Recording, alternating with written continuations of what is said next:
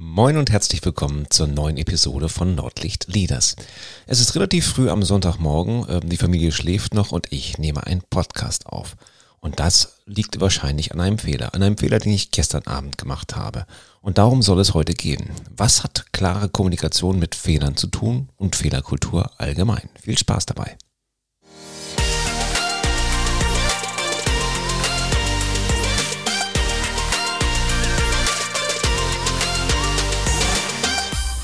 Moin, ich bin Thomas Katlun und ich helfe Unternehmen zwischen Nord- und Ostsee dabei, produktiver und effizienter zu werden.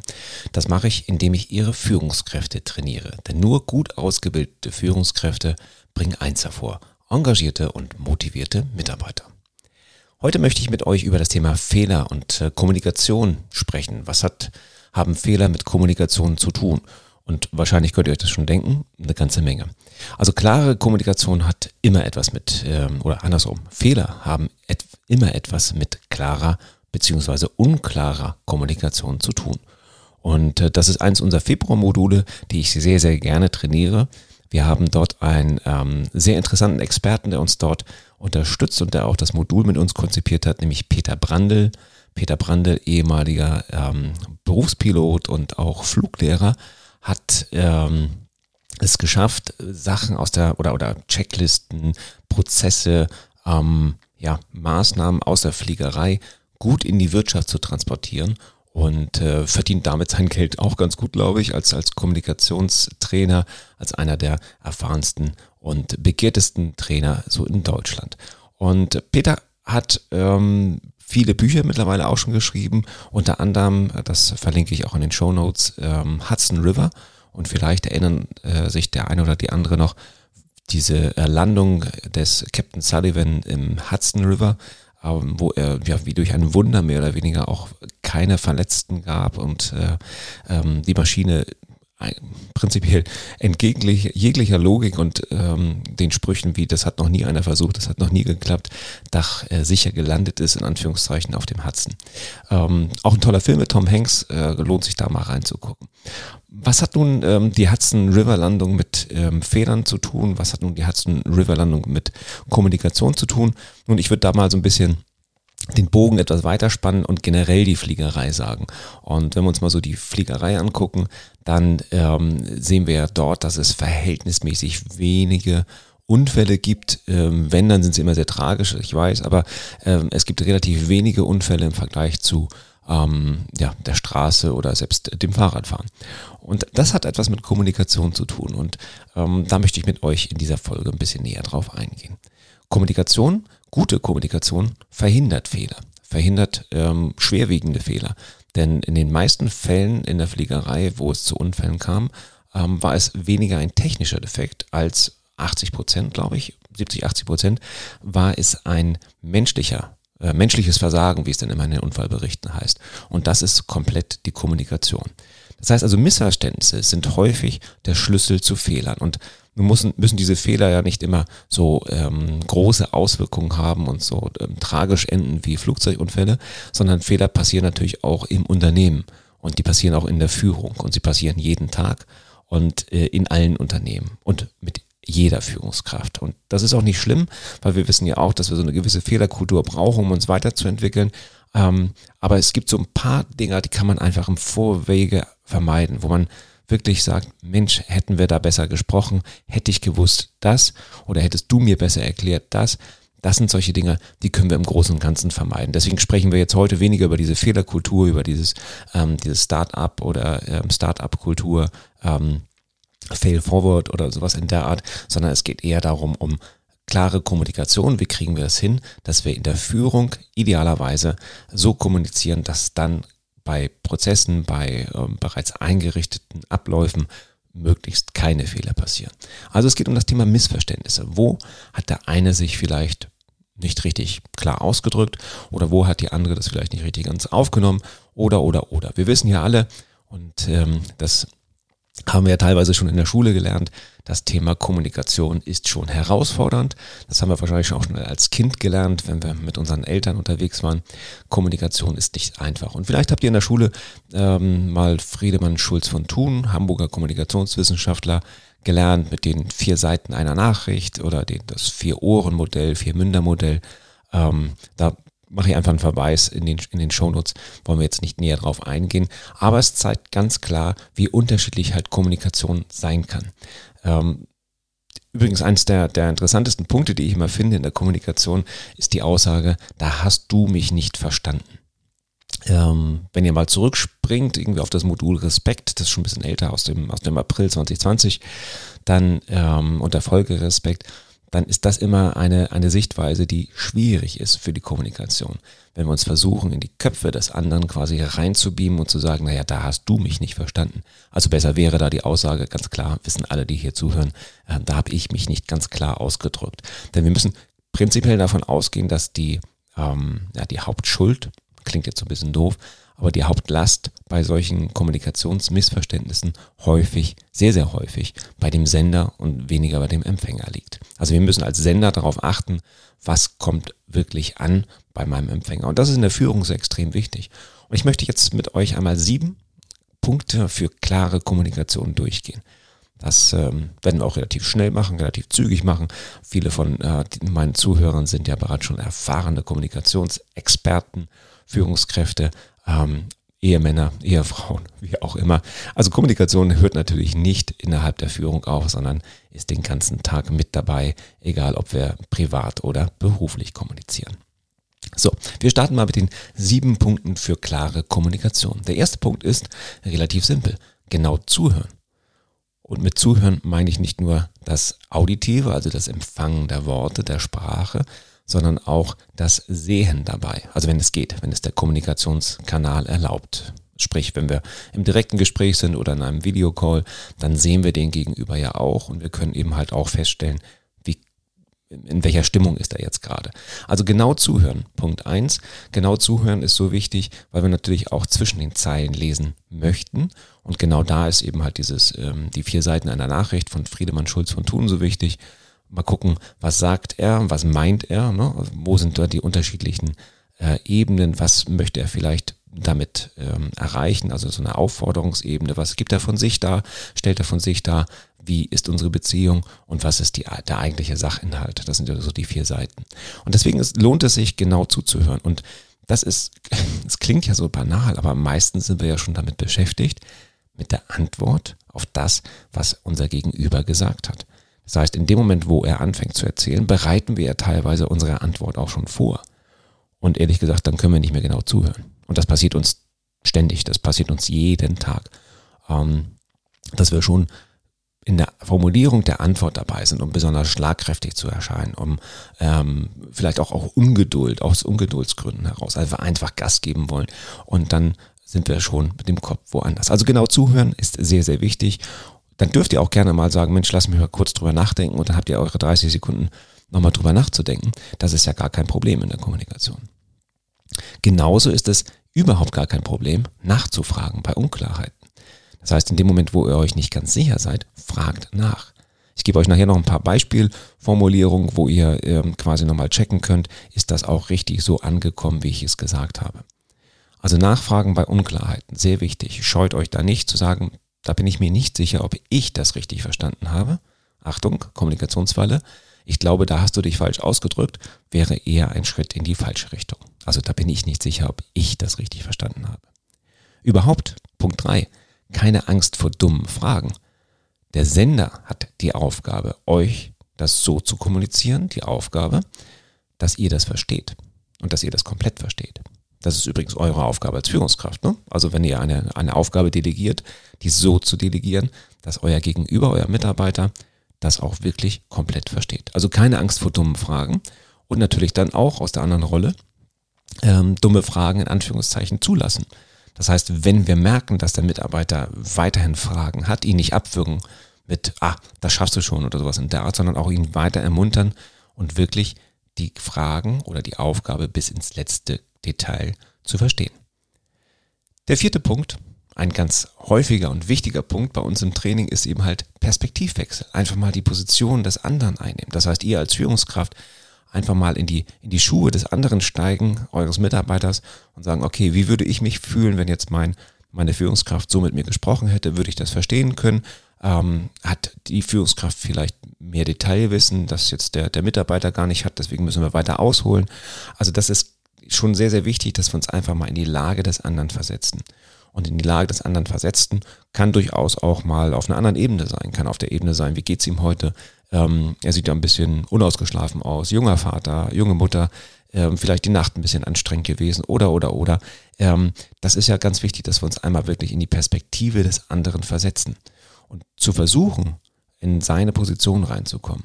Und das kann ja wirklich auch mal anders sein mit, mit Sorgen und Nöten privater Natur hatte ich gerade, aber ähm, einfach auch wirklich ähm, im beruflichen Umfeld nicht ganz ähm, sicher sein, was meine Führungskraft da von mir will. Also bitte einmal Punkt 4 mal die Perspektive wechseln.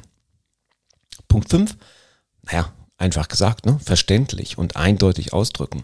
Ja, das sind wir aber tags, tagsüber im Büro nicht immer unterwegs, dass wir uns verständlich und eindeutig ausdrücken, weil wir die Perspektive nicht wechseln. Der Punkt 4. Ähm, die Perspektive nicht wechseln und gar nicht wissen, ob der andere überhaupt den Wissensstand hat. Deswegen lieber einen Tick runter, lieber ein bisschen verständlicher und eindeutiger ausdrücken. Eindeutig heißt übrigens, hört, hört auf mit den Konjunktiven. Diese man müsste, man hätte, man könnte, du solltest, das sind alles Konjunktive, die in der Kommunikation nichts zu suchen haben. Sie sind übrigens auch keine Höflichkeitsform. Ich bin so ein Fan der deutschen Sprache und ähm, ich regelmäßig gehen da so meine Nackenhaare hoch, wenn der Konjunktiv benutzt wird, um eine Höflichkeit aufzudrücken. Ich würde mich freuen, wenn Sie die, die, die Gnade hätten, also ganz, ganz furchtbar. Ähm, also verständlich und eindeutig ausdrücken. Punkt 5. Punkt 6 sach- und lösungsgerecht kommunizieren. Das heißt, alles, was auf zwischenmenschlicher Ebene vielleicht stattfinden könnte, ähm, ein, ein, weiß ich nicht, so ein, so ein kleiner, äh, Neudeutsch sagt man, so, so ein kleiner Diss, also so, so, ein kleiner, so ein kleiner Seitenhieb nochmal auf den Mitarbeiter. Na, vielleicht schaffst du es diesmal oder sowas in der Art, hat da auch nichts zu suchen. Sach- und lösungsgerecht kommunizieren. Und der letzte Punkt, in den sieben Punkten für klare Kommunikation, ist respektvoll und wertschätzend. Und da verweise ich gerne nochmal auf die Folge Respekt. Übrigens eine der am meisten gehörten Folgen, freut mich sehr, weil das auch für mich irgendwie ein ganz, ganz wichtiges Thema ist. Respektvoll und wertschätzend. Das heißt, wirklich den Mitarbeiter respektvoll und wertschätzend kommunizieren und eben halt nicht solche ähm, Sprüche, wie sie eben gerade hatte, mit einfließen lassen. Und mit diesen sieben Punkten, ich fasse nochmal kurz zusammen, genau zuhören, nachfragen bei Unklarheiten, keine Angst vor dummen Fragen, Perspektivwechsel, sich verständlich und eindeutig ausdrücken, sach- und lösungsgerecht kommunizieren und respektvoll und wertschätzend. Mit diesen sieben Punkten habt ihr schon so viel für eine klare Kommunikation getan, dass dann auch wiederum kaum noch Fehler auftreten können. Dann ist klar definiert, was ihr vom Mitarbeiter wissen wollt, was ihr vielleicht erreichen möchtet ähm, und er weiß auch, woran er ist.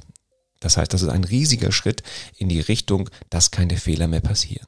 Wie gesagt, es können noch Fehler passieren, die einfach passieren, weil sich der Markt ändert, weil ein Wettbewerber auftritt, weil ein Fehler passiert. Das kann alles sein. Aber ihr minimiert schon mal bei der Delegation einer Aufgabe oder in der Kommunikation allgemein die Fehlerrate immens, wenn ihr diese sieben Punkte für klare Kommunikation beachtet.